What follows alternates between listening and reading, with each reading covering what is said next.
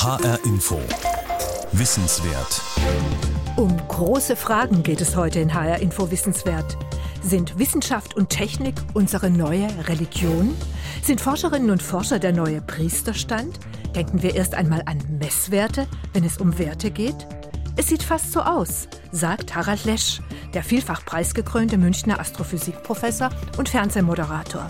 Er ist zu uns ins Studio gekommen und erzählt in der nächsten knappen halben Stunde, warum er das denkt und was das für unseren Alltag bedeutet. Es soll darum gehen, wie der moderne Mensch, also der Mensch des 21. Jahrhunderts, mit der rationalen Methode der Weltauseinandersetzung so umgeht, also mit der Wissenschaft. Und ich meine jetzt hier mit Wissenschaft zugleich auch Wissenschaft in ihrer technischen Ausformung, dass ich das nicht immer wieder wiederholen muss. Ich meine also vor allen Dingen empirische Wissenschaft und meine damit vor allen Dingen natürlich Naturwissenschaften, die in ihrer Grundlagenforschung zu Erkenntnissen kommen, die sich später technologisch verwenden lassen.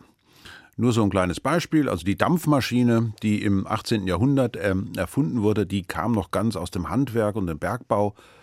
Aber so eine Idee wie den Elektromotor im 19. Jahrhundert, dafür brauchte man schon Physik, und zwar klassische Physik. Und die Technologie, die wir heute in unserem Alltag haben, also die digitale Technik zum Beispiel, aber auch Navigationssysteme, die Ausbreitung elektromagnetischer Wellen und all das, das braucht sogar Physik in einer ganz besonderen Weise, nämlich in einer nicht klassischen Weise, man spricht ja von Quantenmechanik und der Relativitätstheorie als der nicht klassischen Physik. Wobei das nicht ganz korrekt ist bei der speziellen Relativitätstheorie, aber ich will das mal in diesem, in dieser Sendung so verstanden wissen. Das heißt, wir haben eine kontinuierliche Verbesserung unserer wissenschaftlichen Kenntnisse über die Welt und das schlägt sich zugleich in Technologie nieder und diese Technik, die spüren wir in jeder Sekunde unseres Tages, in jedem, eigentlich in jeder Sekunde unseres Lebens, denn wir sind in einer durch und durch wissenschaftlich technisierten Welt. Selbst dann, wenn wir alleine durch den Wald laufen, also wenn wir die Orientierung verlieren, dann nehmen wir unseren kleinen digitalen Apparat und der sagt uns sofort, wo wir sind, weil der Planet Erde ist inzwischen umgeben von Satelliten, die uns ständig, also in unserer Lokalisierung feststellen. Die wissen genau, wo wir sind und äh, ich will jetzt nicht polemisch werden, aber viele, die im Netz ihr Geld damit verdienen, genau zu schauen, was wir tun, wissen auch genau, was wir wollen und die wissen sogar, wer wir sind. Aber dazu komme ich noch. Es geht vor allen Dingen darum, wie ist das eigentlich gekommen? Wieso sind wir inzwischen so wissenschaft- und technologielastig, dass viele Bereiche in unserem Leben fast dahinter verschwinden? Glauben wir wirklich, dass die Zukunft der Menschheit praktisch komplett von Wissenschaft und Technologie ausgemacht wird? Und was machen dann all die vielen Hunderten von Millionen Menschen, die eigentlich nur am Rande überhaupt was damit zu tun haben? Und vor allen Dingen, ist das nicht alles irgendwie ein ganz großes Missverständnis? Ich will mal die These wagen, dass die Wissenschaft heute eine Art von Ersatzreligion ist. Diese These stammt übrigens nicht von mir, sondern sie stammt von Karl Friedrich von Weizsäcker, der diese These bereits Ende der 50er Jahre formuliert hat, damals also zu Zeiten von Sputnik, Kennedy und Khrushchev, in diesen Zeiten, als es eigentlich noch Technologie gab, die wir heute belächeln von unserem Standpunkt heute aus. Damals gab es schon die Diskussion, wie weit soll sich eine Gesellschaft, wie weit soll sich die Menschheit eigentlich den empirischen Wissenschaften hingeben? Wäre es nicht besser, woanders Werte herzuholen als von den Messwerten? Also man sieht hier schon, wie die Dinge sich auch durchmischen, denn im Grunde genommen, und damit ähm, schränke ich ja ein und äh, versuche einen Brückensatz zu bauen, im Grunde genommen, im Grunde genommen ist Wissenschaft ja amoralisch. Genauso wie Wirtschaft und Technik. Moral ist kein Gegenstand von Wissenschaften. Er kann nicht gemessen werden. Er kann auch nicht in einem Apparat eingebaut sein. Und in der Wirtschaft geht es ohnehin nicht um Moral, sondern es geht um Gewinn.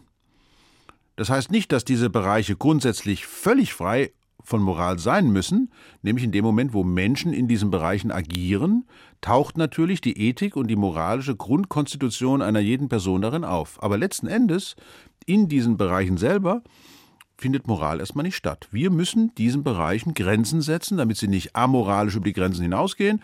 Und das tun wir im Allgemeinen mit Recht und Gesetz. Eine Gesellschaft definiert das, was diese Bereiche dürfen, dadurch, dass sie Institutionen bildet, in denen die Grenzsetzungen für Wissenschaft, Technik und Wirtschaft gesetzt werden. Das heißt, wir haben es in einem Rechtsstaat mit etwas zu tun, was diesen Bereichen Grenzen setzt. Und trotzdem gibt es noch eine andere Verbindung von jedem Einzelnen dazu, weil wir nämlich ein großes Vertrauen haben in die Wissenschaft. Und woher kommt dieses Vertrauen? Es kommt dadurch zustande, dass die wissenschaftliche Forschung der letzten 200 Jahre zu einem solchen Wohlstand in unserem Land geführt hat, zu einem technologischen Stabilitätszustand, wie man ihn sich wohl nie erträumt hat. Und in der Tat ist diese Art von Vertrauen ein erster Ansatz für eine Diskussion über eine Quasi-Religion, die man Wissenschaft nennt. Nun, es gehört zu einer Religion ohne Zweifel dazu, dass man Vertrauen hat in das, an das geglaubt werden soll. Und die Wissenschaft mit ihrer empirischen Methode, Stichwort eine Hypothese muss an der Erfahrung scheitern können, muss also an der Beobachtung oder im Experiment getestet werden können.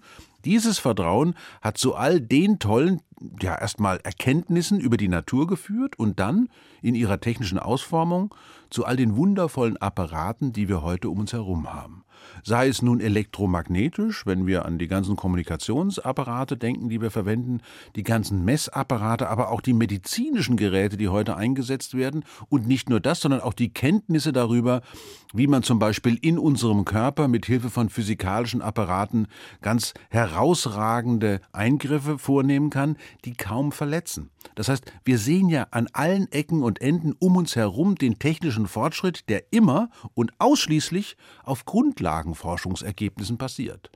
Und diese Mischung, die macht uns natürlich zu Anhängern.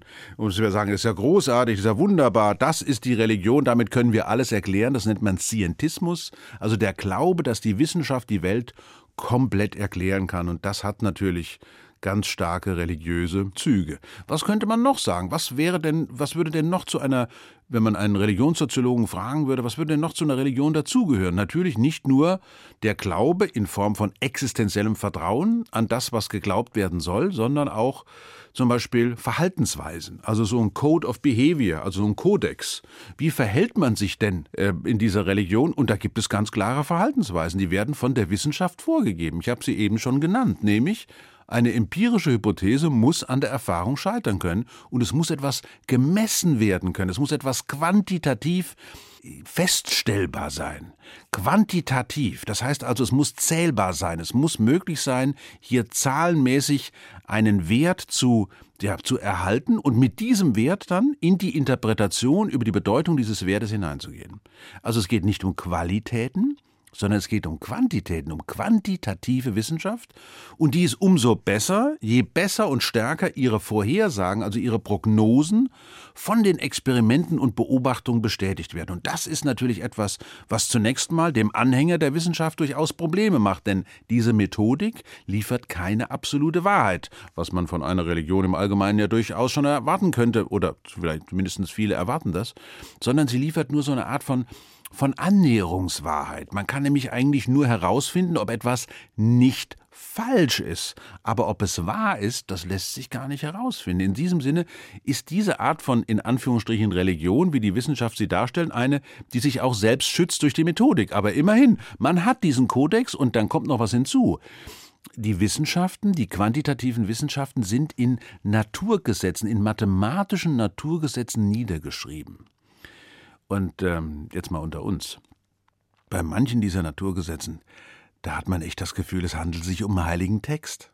Einen ganz heiligen. Da muss man nämlich ganz schön lange dafür studiert haben, also vor allen Dingen Mathematik studiert haben, um zu verstehen, was da eigentlich steht. Also ich will mal ein Beispiel nennen die Einsteinschen Feldgleichungen der allgemeinen Relativitätstheorie. Meine Damen und Herren, Sie können sich das gerne bei Gelegenheit mal angucken, aber wenn Sie das sehen, dann sehen Sie nicht das, was Sie da sehen. Da sehen Sie nur so Zeichen, die eher an ägyptische Hieroglyphen erinnern, aber was da drin steckt, sind 256 gekoppelte Differentialgleichungen. Ja, genau. Ja, da bleibt einem doch der Atem stehen. Und tatsächlich ist es, dass für den Laien und für alle diejenigen, die jetzt nicht, und dann komme ich gleich zum dritten Punkt, was diese Kirche, diese neue Religion der Wissenschaft ausmacht, was denen eben fehlt, ist dieser Ausbildungsgang hinein in die Mathematik, all das Gelernte in den Universitäten und Hochschulen.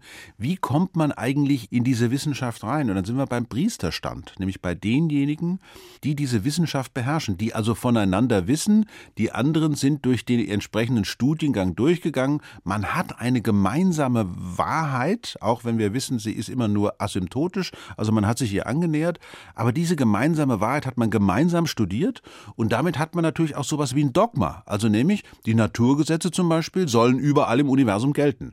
Nun, auch das ist eine Forderung, die vor allem durch das Experiment und durch die Beobachtung im Universum tatsächlich bestätigt worden ist. Aber wo liegt denn jetzt hier eigentlich der Hase im Pfeffer? Ich habe die ganze Zeit ja so getan, als ob das ein einziger Triumphzug war. Also ich könnte den noch weiterführen. Wir könnten noch weiter über die Prärie der Grundlagenforschung reiten und könnten uns die ganz großen Erfolge angucken. Die Kosmologie, die große Geschichte des Universums. Wir könnten uns anschauen, wie genau wir inzwischen die Struktur der Materie verstehen. Wir könnten uns anschauen, wie die beiden zusammen in unserer Welt, zum Beispiel bei der Materialforschung, ganz großartige Ergebnisse zeitigen. Alles das aber wo ist denn jetzt eigentlich das Problem, wenn das so stimmt, wie der Herr Professor Lesch das da sagt? Das ist doch eigentlich großartig. Ja, das Problem besteht darin, dass wir sehr weit mit dieser Wissenschaft über die Grenzen unserer Anschauung hinausgeschossen sind. Wir wissen aus der Quantenmechanik, also einem Teil dieser Religion als Wissenschaft oder dieser Wissenschaft als Religion, dass es eine kleinste Wirkung gibt, die nicht unterschritten werden kann. Also haben wir einen Rand der erkennbaren Wirklichkeit. Auf der anderen Seite kennen wir die Lichtgeschwindigkeit. Als größte Wirkungstransportgeschwindigkeit ebenfalls ein Rand, eine Grenze. Auf einmal beginnt die Physik Grenzen zu ziehen, ganz dogmatisch Grenzen zu ziehen. Und das Interessante ist, dass diese beiden Grenzen, nämlich Lichtgeschwindigkeit gehört zur Relativitätstheorie, Wirkungsquantum gehört zur Quantenmechanik, dass diese beiden Grenzen wir inzwischen in Technologie verwenden. Digitale Technologie, wie sie hier verwendet wird, ist Technologie, die überhaupt nur möglich ist, weil wir wissen, die Materie besteht aus Atomen, die Atome bestehen aus Atomkernen und Elektronenhüllen und so weiter und so weiter, können also immer mehr und mehr in Elementarteilchen aufgelöst werden, das ist das eine, und zugleich kann aber Wirkung im Universum sich niemals schneller als mit Lichtgeschwindigkeit ausbreiten.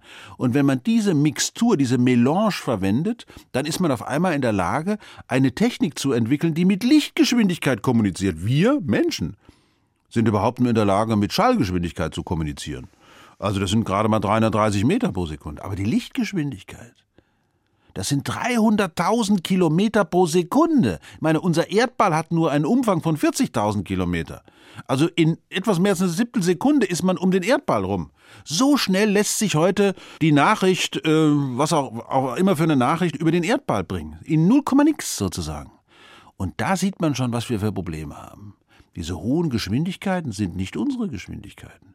Wir sind eigentlich viel langsamer. Wir sind evolutionäre Produkte, und das ist natürlich ein wissenschaftliches Ergebnis.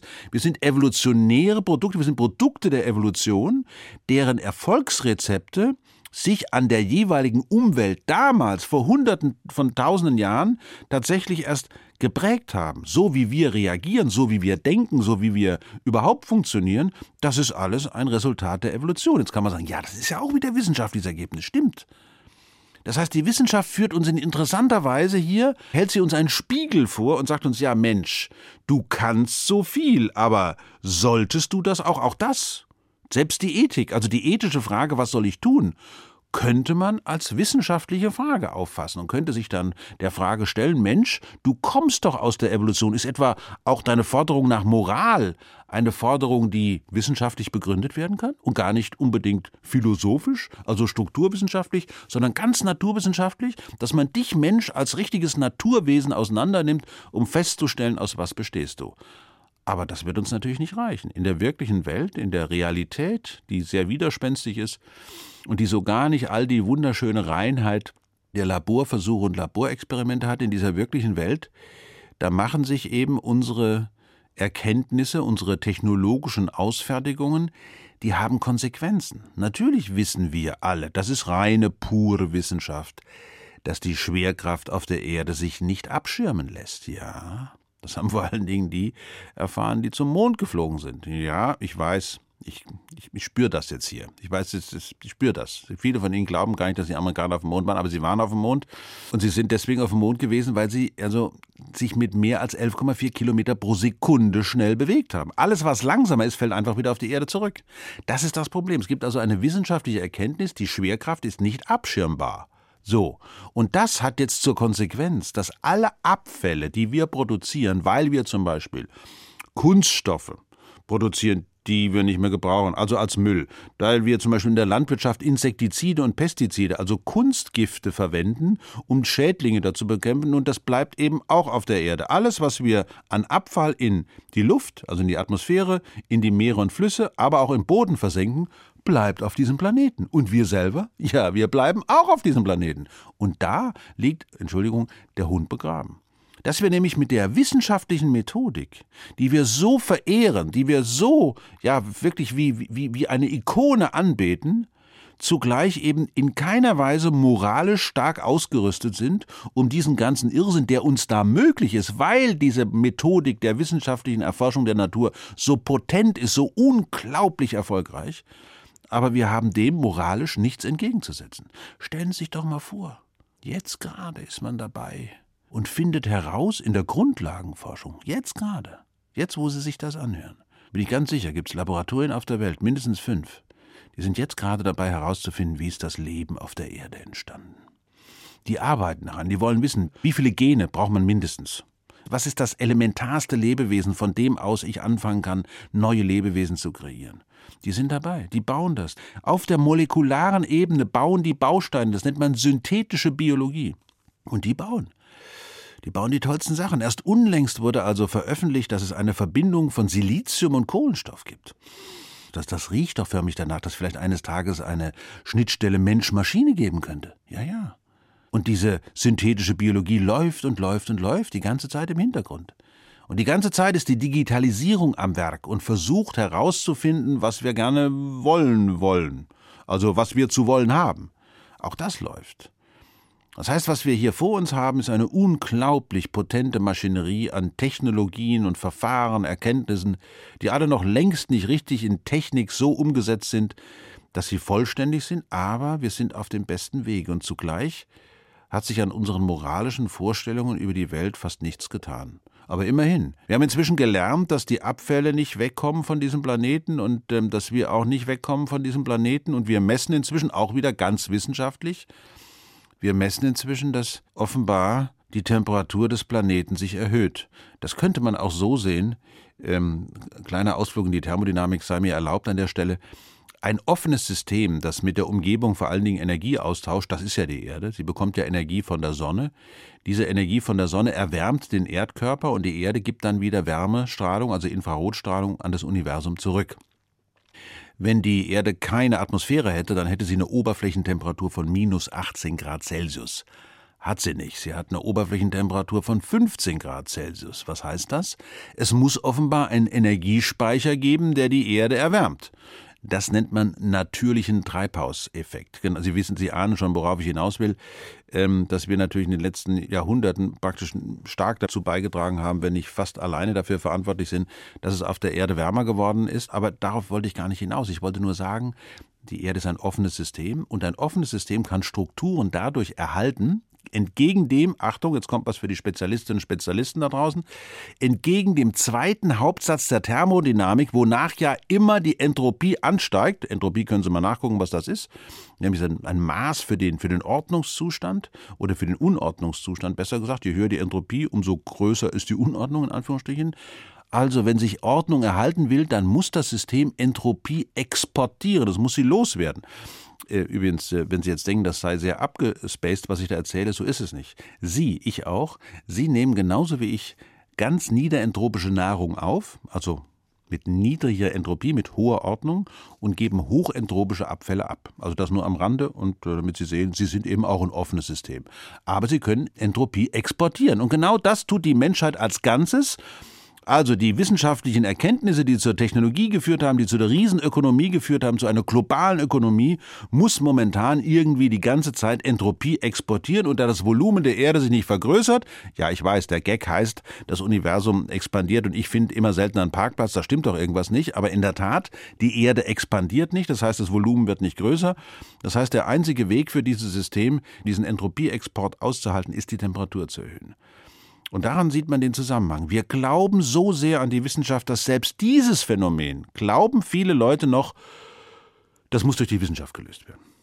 Und daran sehen Sie, wie fatal das war, dass wir jetzt seit Jahrzehnten immer glauben, die Lösungen kommen von der Technik und von der Wissenschaft, also von den Wissenschaften, die sich nachher technisch ausnutzen lassen.